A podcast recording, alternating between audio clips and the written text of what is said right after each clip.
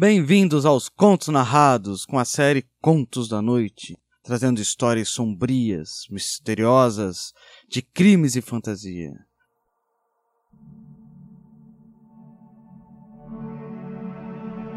Numa produção RPG Next, Contos da Noite.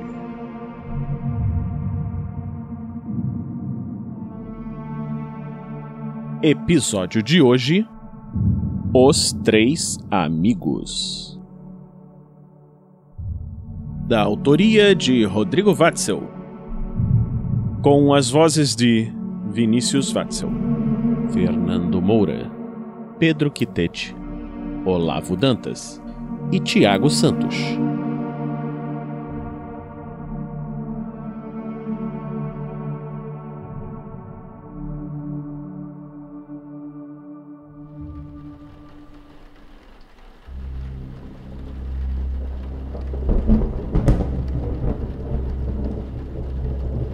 Eram os três, homens de 40 anos. Um deles engravatado, os outros dois um pouco menos formais. Amigos de infância que não se falavam havia muitos anos e que se encontravam na contingência de ter de afetar uma familiaridade há muito perdida e de fingir uma camaradagem que o tempo havia se encarregado de transformar em mera lembrança, como a exposta em um retrato envelhecido e desbotado. Nenhum deles tinha família. Os pais de todos eles haviam morrido e nenhum fora casado. E, em uma tentativa de reaproximação, se reuniram naquela noite chuvosa em um quarto de hotel para jogar cartas, beber e contar histórias. Como nos velhos tempos, ou, pelo menos, um arremedo disso. Só vez, Zé. Eu sei, não me apresse.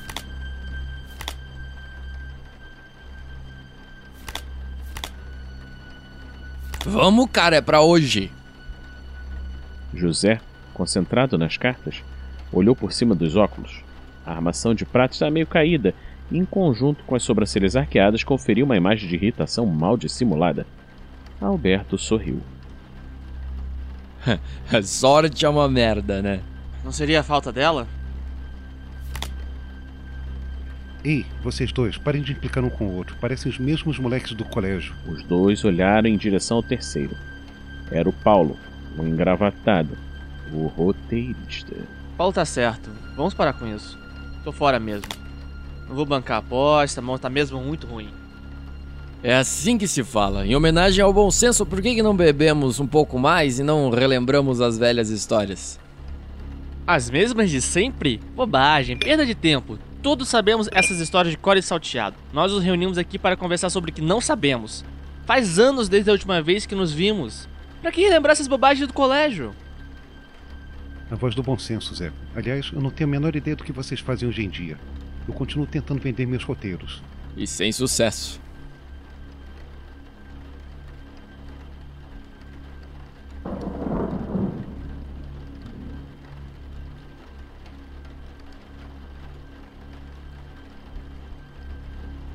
Eh, senhores, vamos beber. Esse aqui é um whisky de primeira, escocês legítimo, envelhecido por 30 anos. Verdade, Zé. Acho que você deveria contar uma das suas histórias pra nós. Ô, Paulo, o que que você acha?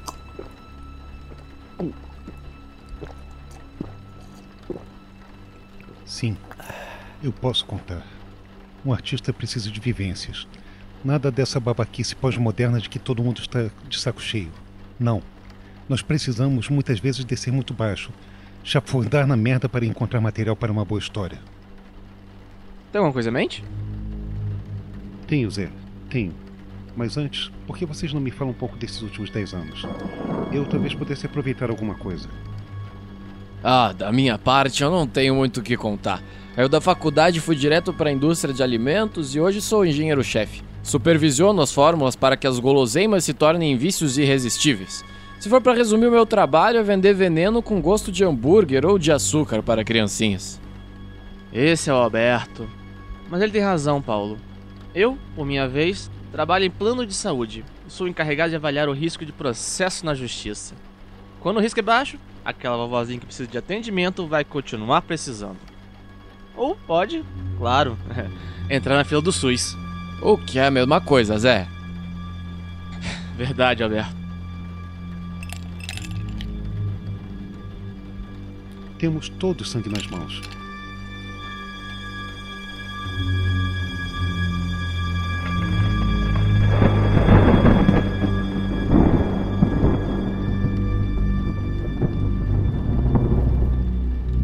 Sangue?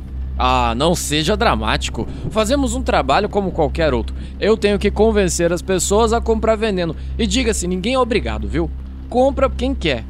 Já o Zé precisa manter a empresa funcionando para que as pessoas possam continuar tendo atendimento médico. Imagina se qualquer cãibra na unha tivesse a atenção que as pessoas acham que ela merece. Cãibra na unha? Foi boa, Alberto. Obrigado. E é verdade, Paulo. Se um diabético compra chocolate, faz isso porque quer. Cada um que saiba de si. Da minha parte, por causa dessa avaliação de risco, eu acabo salvando muitas vidas. Embora o custo disso seja de algumas outras. É uma guerra. Na guerra, pessoas morrem. É verdade, Zé. Mas e você, Paulo? Você falou que todos tínhamos sangue nas mãos. Você também tem? Eu matei dois homens.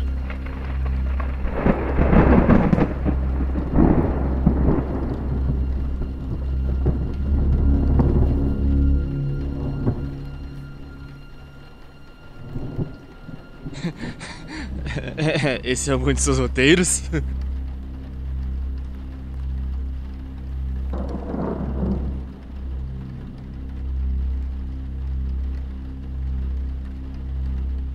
Era uma vez um roteirista talentoso. Ele tinha muitas, muitas histórias na cabeça. Grandes histórias.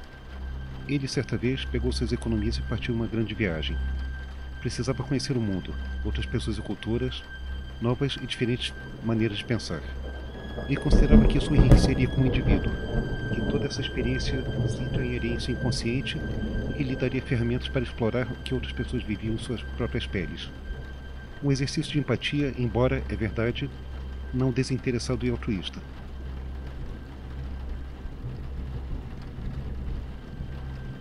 Ele conheceu a miséria. Putas que se vendiam por um pão com manteiga e um cafezinho.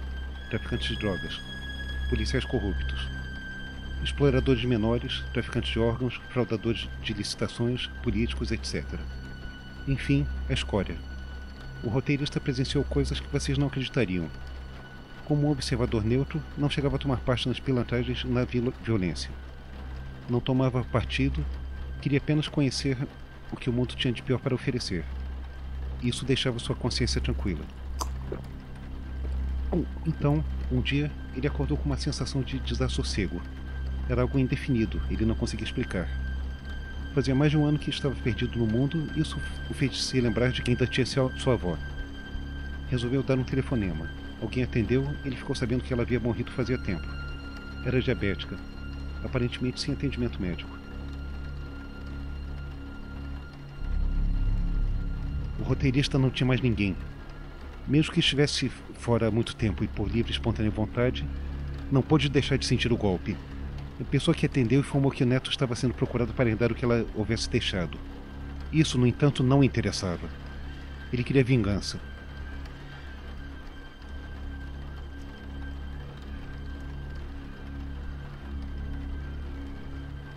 Nós sentimos muito, Paulo.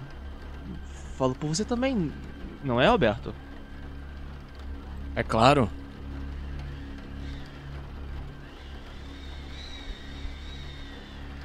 Vocês estão perdendo a melhor parte da história. Então o roteirista voltou, revirando as coisas da avó, descobriu que ela se entupia de doces, diabética. Velha maluca, não é? Ou talvez não. Afinal, se você está no fim da sua vida, que melhor hora para aproveitar enquanto resta?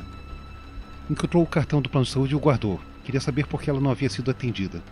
Foi presa e, usando o que havia aprendido suas andanças, entrevistou os funcionários. Descobriu algo que enfureceu sobre o maldito plano de saúde. Ela tinha direito ao atendimento. O plano de saúde, porém, negou-se a dar cobertura.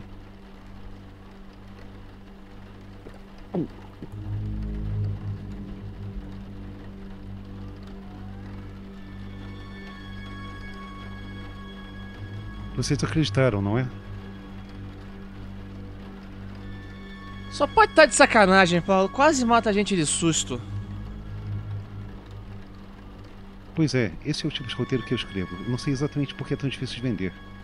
Pode ser que talvez eu não tenha ainda vivido tudo mesmo, mas que seja. Não viemos aqui para destilar nossos fracassos.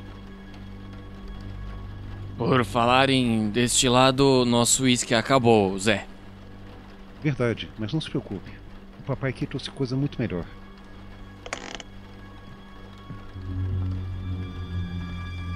Que é isso? Uma garrafa de uísque artesanal, Zé. Eu estive na ilha de Islay, na Escócia, comprei de um minúsculo produtor. Uma operação não comercial. O sujeito produz para consumo próprio e de, sua família. Todo mundo acha que só se produz uísque nas Highlands, mas isso é bobagem. O que os senhores têm à sua frente é o estado da arte do cachorro engarrafado, do melhor amigo do homem.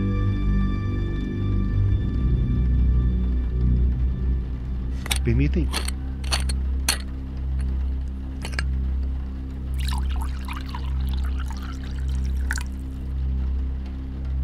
Triple Blending, whisky de malte, misturas a whiskies de grão. Depois, envelhecido em barris de carvalho por seis meses. A garrafa diante de vocês tem 40 anos. Muito generoso da sua parte, Paulo. Deve ter custado uma fortuna. Obrigada. Não há por que agradecer, Alberto. Senhores, preciso ir. Esta tarde tenho outros compromissos ainda pendentes. Não vai beber com a gente? Não. Esta garrafa foi um presente. No futuro iremos nos reencontrar, senhores. E conversaremos sobre esta noite.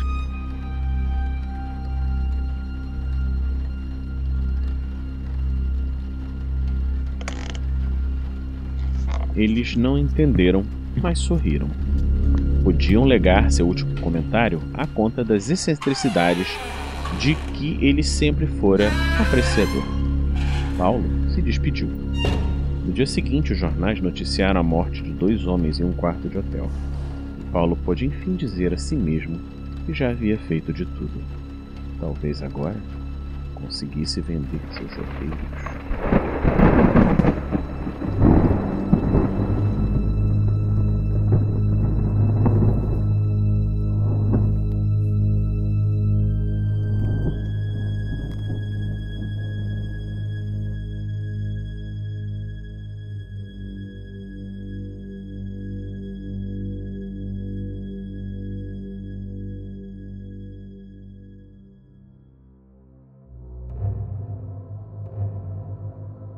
Contos da Noite.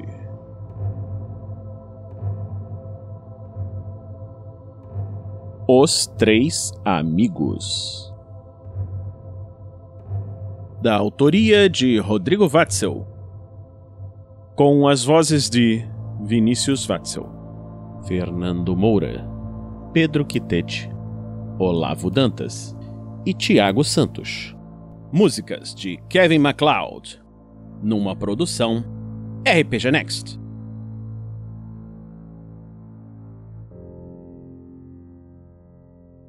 Fala pessoal, vamos começar aqui a leitura de e-mails do Contos da Noite. E nós temos aqui apenas um e-mail do Felipe Calheiros. Valeu, Felipe! E ele pergunta: quando sai o próximo Contos Narrados?